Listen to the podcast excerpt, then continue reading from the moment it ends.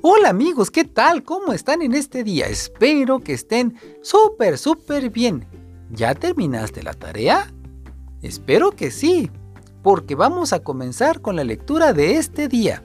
Hoy nos toca leer Marcos capítulo 15. ¿Estás listo? Adelante.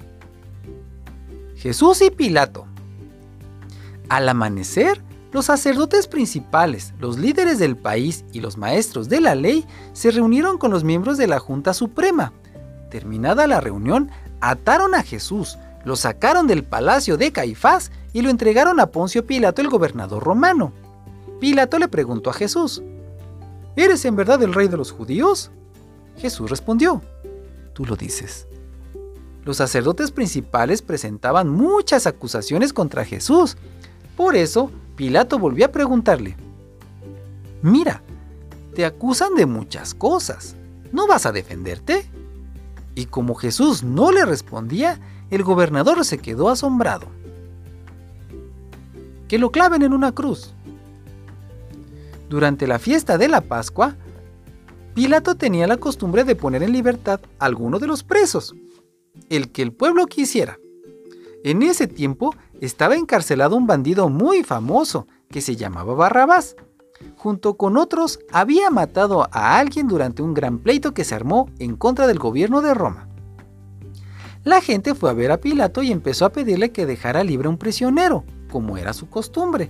Y como Pilato sabía que los sacerdotes principales habían entregado a Jesús, solo por envidia le preguntó a la gente, ¿quieren que deje libre al rey de los judíos? Pero los sacerdotes principales alborotaron a la gente para que pidieran la, liberación de Barrabás. Pilato volvió a preguntar, ¿y qué quieren que haga con el hombre que ustedes llaman el rey de los judíos? ¡Clávalo en una cruz! contestaron a coro. Pilato les preguntó, Díganme, ¿qué mal ha hecho este hombre? Pero la multitud gritó con más fuerza, ¡Clávalo en una cruz! Pilato quería quedar bien con la gente Así que dejó en libertad a Barrabás. Luego ordenó que lo azotaran a Jesús con un látigo y que lo clavaran en una cruz. Todos se burlan de Jesús. Los soldados romanos llevaron a Jesús al patio del cuartel y llamaron al resto de la tropa. Luego le pusieron a Jesús un manto de color rojo oscuro y le colocaron en la cabeza una corona hecha con ramas de espinos. Entonces comenzaron a burlarse de él y gritaban, ¡Viva el rey de los judíos! Y lo golpeaban en la cabeza con una vara y lo escupían y arrodillándose delante de él le hacían reverencias. Cuando se cansaron de burlarse de él, le quitaron el manto rojo y le pusieron su propia ropa. Después se lo llevaron para clavarlo en una cruz. Los soldados salieron con Jesús y en el camino se encontraron a un hombre llamado Simón, que era del pueblo de Sirene. Simón era padre de Alejandro y de Rufo. Regresaba del campo y los soldados lo obligaron a cargar la cruz de Jesús. Así llevaron a Jesús a un lugar llamado Gólgota, que quiere decir la calavera. Allí le ofrecieron vino mezclado con mirra para calmar sus dolores, pero Jesús no quiso beberlo. Eran las nueve de la mañana cuando los soldados romanos clavaron a Jesús en la cruz. Luego hicieron un sorteo para ver quién de ellos se quedaría con su ropa.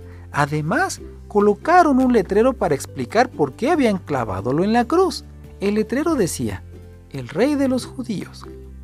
Junto a Jesús clavaron a dos bandidos, uno a su derecha y el otro a su izquierda.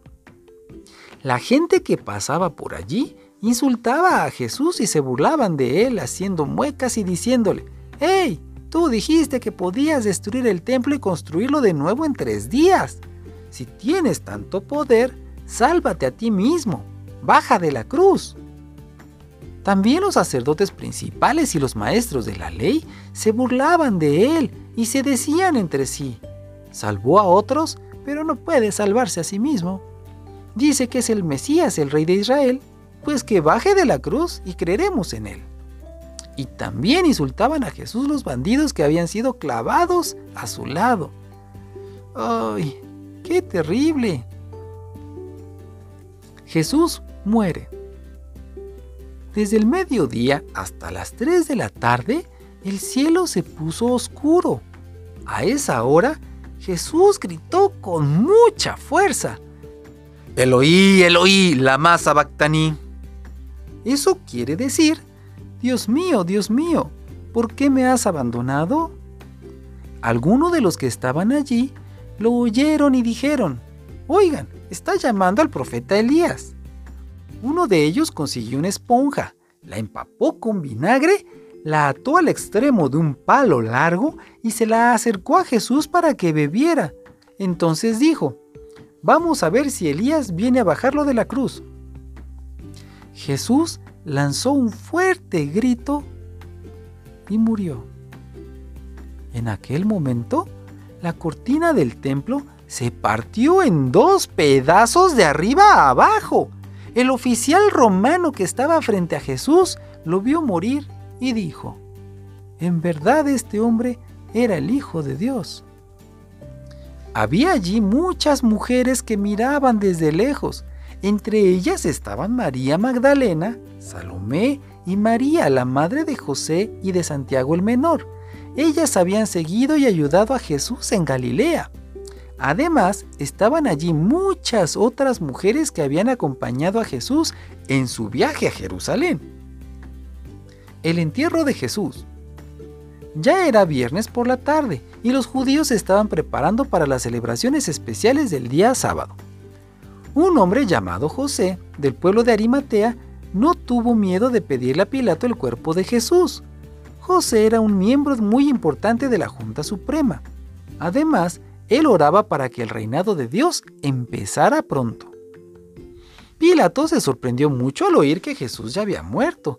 Por eso llamó al oficial romano para ver si era cierto y para averiguar cuándo había sucedido.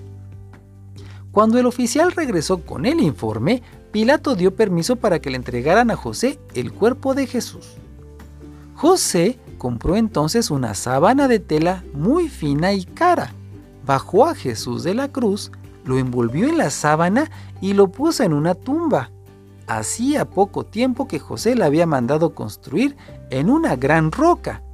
Luego tapó la entrada de la tumba con una piedra muy grande. Mientras tanto, María Magdalena y María la madre de José miraban donde ponían el cuerpo de Jesús. Fin del capítulo 15.